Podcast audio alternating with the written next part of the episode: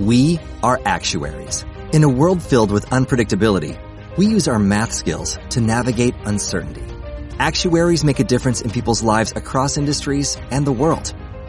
Actuaries have the freedom to work anywhere, and according to US News and World Report, we're the 25th top paying career. Make an impact as a fact seeker and a truth teller. Use your math skills for good as an actuary. The world needs you.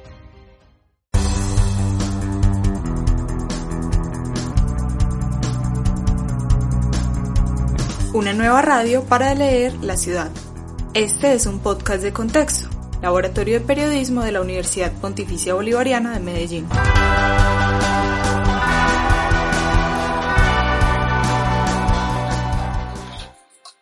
La fe que sana, un reportaje sobre lo inexplicable en un mundo lleno de razón por Sofía Ortiz y Laura Restrepo.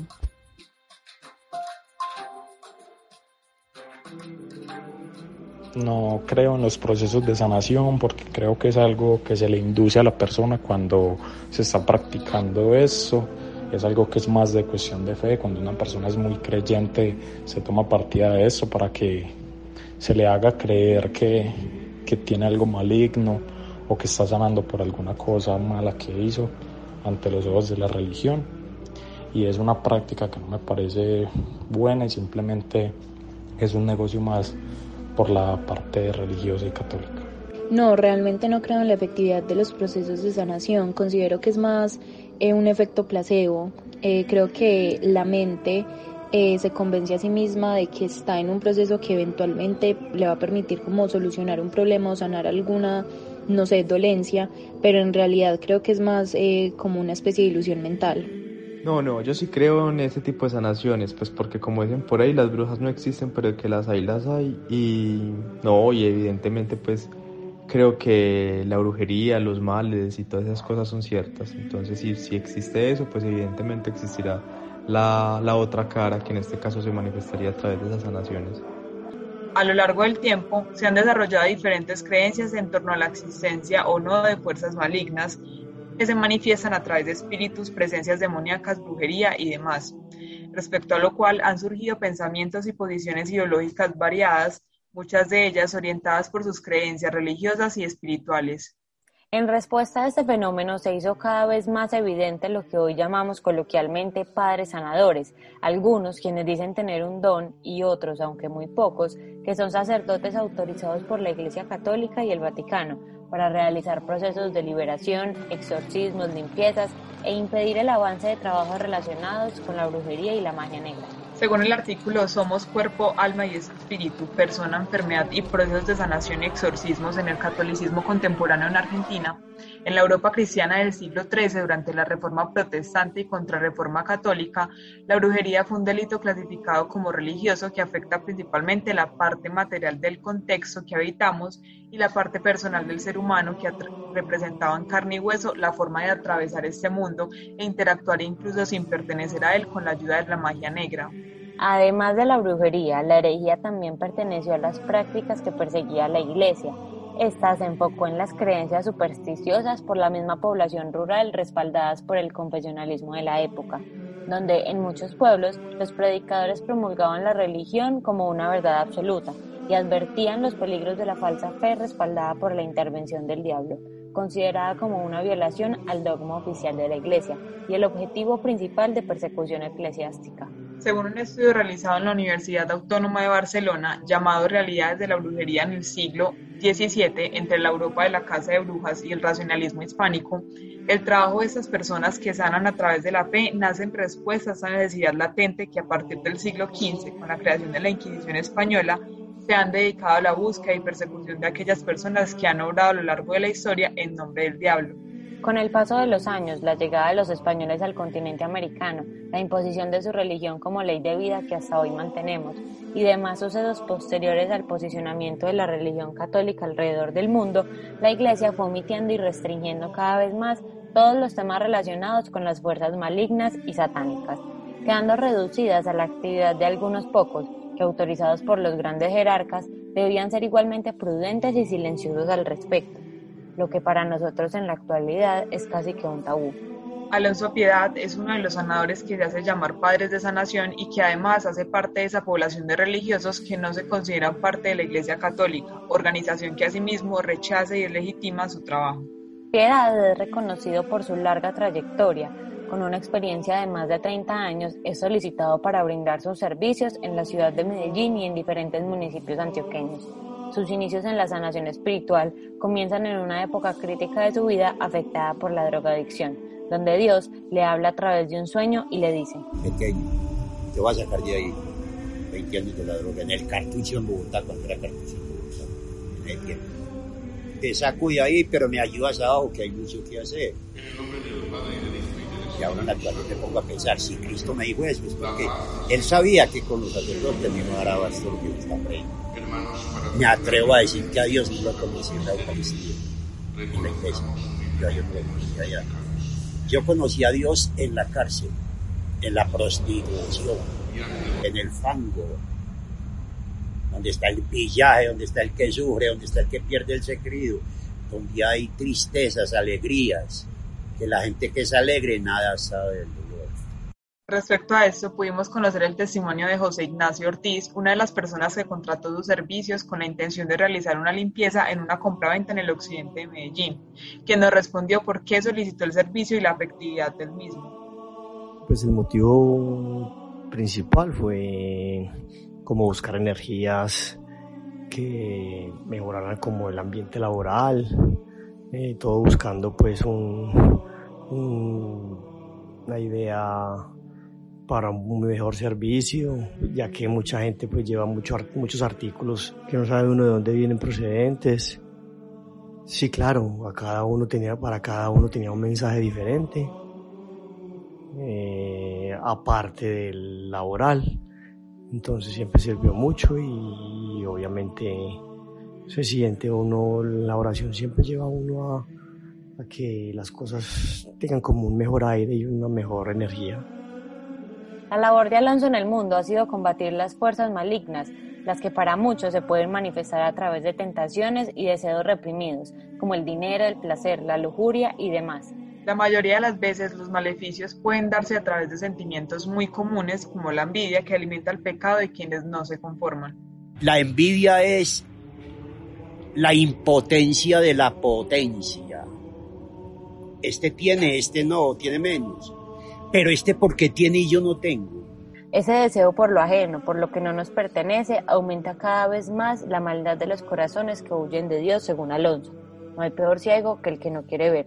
Es la frase que hemos escuchado a lo largo de nuestra vida, que hoy nos rectifica que el desconocimiento del mal no indica la inexistencia de éste, siendo esto una dualidad muy evidente que manifiesta la Iglesia Católica es un flagelo la brujería. Lo que pasa es que en el sacerdocio lo primero que yo aprendí, yo no vi sacerdote, pero aprendí de que dentro del sacerdote, dentro de nuestra iglesia católica, existe la no creencia, existe la incredulidad. La primera argucia del demonio es hacer ver al mundo que él no existe.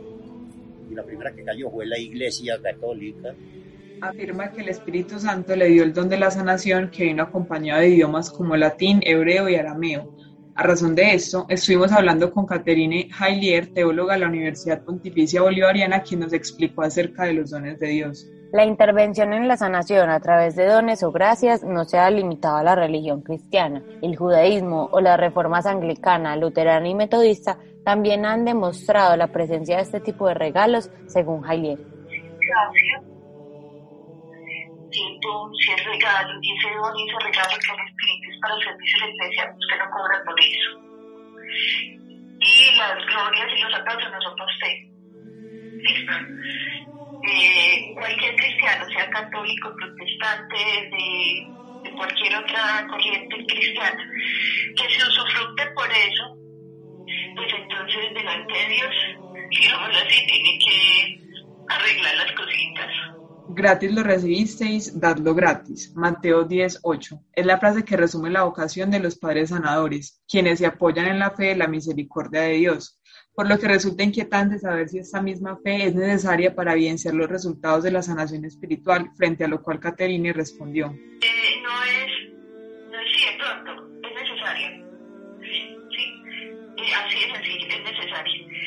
La fe es clave en un proceso de sanación, desde la persona que solicita la sanación hasta quien intercede por quien la sanación del otro se haga efectiva. Además, resalta que desde la teología es importante no satanizar todas las enfermedades. No todo se trata de maleficios y obras malignas. La enfermedad para Jesús no es respuesta a un pecado cometido. Desde ese punto de vista es importante mencionar que dentro de esta corriente religiosa existen puntos de vista diferentes. No hay una manera única de sanar a través de la espiritualidad.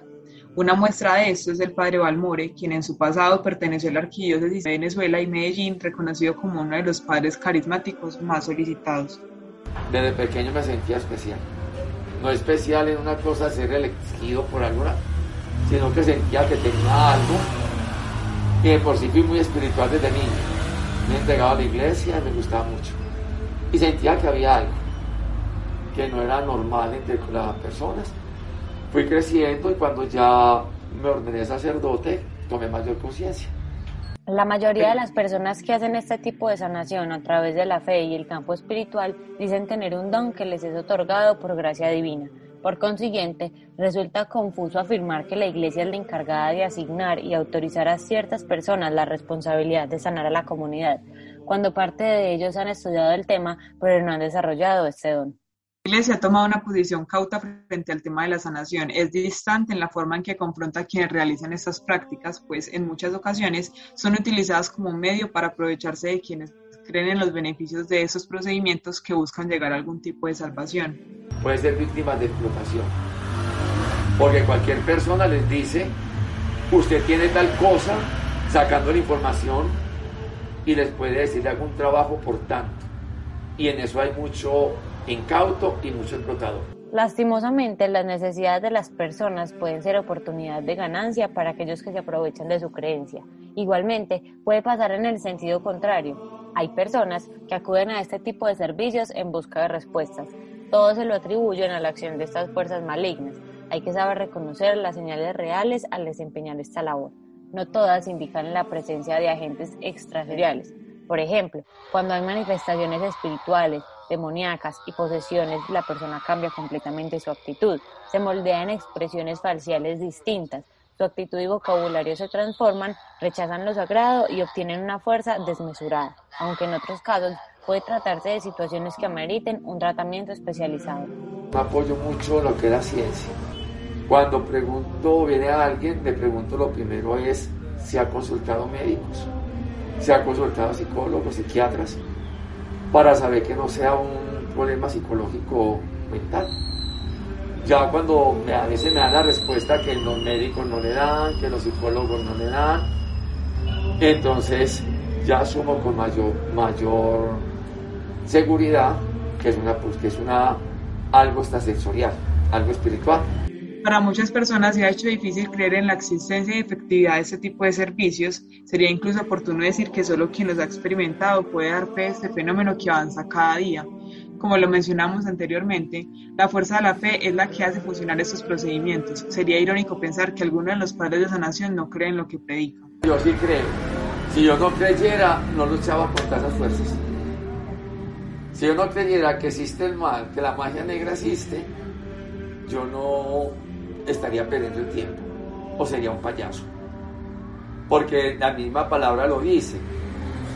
Existe el mal, existe el bien, existe Dios, existe el diablo. Asimismo, lo vivió Lina Patricia Rodríguez, quien habla desde la experiencia sobre casos extrasensoriales donde fue testigo de la presunta existencia del mal. De tantas búsquedas entendí que, que el mal sí existía, lo que pasa es que nunca eh, lo consideré que, que me iba a afectar a mí. O sea, creía que le pasaban a otras personas o que era algo como más, más algo que uno escuchaba, pero cuando te toca tu propia tranquilidad, tu propia asistencia, tu salud y tu paz, entonces ya empiezas a, considerarlo y a buscar una ayuda espiritual. La apropiación de un proceso de sanación no solo depende de los factores externos que disponga quien realiza el procedimiento, sino también de las creencias de la persona que busca una respuesta a la incertidumbre que pueda estar viviendo y a la conciencia con la que se somete al acto de sanar junto a la determinación que se establezca al momento de contar con el servicio. Hemos escuchado hablar una cantidad considerable de veces respecto a estos procedimientos de la sanación. Por lo que muchas veces ha generado revuelo en el público los comportamientos y reacciones de aquellos que creen y hacen uso de este tipo de servicios. Así lo explicó la psicóloga Ana Isabel Aristizábal. Mm, pienso que a estos lugares se llegan con muchas emociones expuestas y con muchos miedos e incertidumbres sobre lo que sentimos que está pasando en nuestras vidas. Y con la influencia de lo que pasa alrededor, nuestro cuerpo reacciona, modificando nuestro comportamiento bajo eh, como el efecto de la gran cantidad de emociones que hay ahí contenidas. Adicional, eh, esto puede generar como un efecto eh, de histeria colectiva porque alrededor se van, pues la gente se va manifestando y esto afecta nuestro comportamiento. Un punto en común por parte de los religiosos y aquellos que defienden la ciencia es que el ser humano en su totalidad es complejo. Se encuentra tejido por diferentes contextos que lo atraviesan en la cotidianidad. Por eso, la ciencia no puede quedar de lado en un proceso de sanación cuando la salud mental también puede verse comprometida. No necesariamente, aunque considero que los procesos psicológicos y terapéuticos son emocionalmente más responsables, pues hay un proceso científico detrás de ellos. No podemos ignorar que el ser humano en su totalidad es complejo y no todo lo que funciona para mí funciona para los demás. Algunas personas que intentan hacerlo desde la psicología no lo logran esto depende en muchos casos del profesional o de la situación que está viviendo la persona. La psicología es una forma más científica, pero finalmente desde la salud mental pueden existir muchas herramientas lo importante es que exista un acompañamiento emocional para las personas, pues muchas veces cuando tocamos la mente humana podemos hacer daños grandísimos. Para algunos sanadores y religiosos como Balmore y Alonso Piedad, la actitud del mundo va en contra de los mandamientos de Dios. Frases como es mejor casados que abrazados es una de las que resume el pensamiento de estas personas. Al hablar con estos sanadores que promueven la fe católica, se evidencia una posición ideológica clara frente a la actualidad, representada en una expresión que dicen casi que de memoria. Se nos ha olvidado la palabra de Dios. Entonces, ¿qué tenemos? El diablo en todas las calles.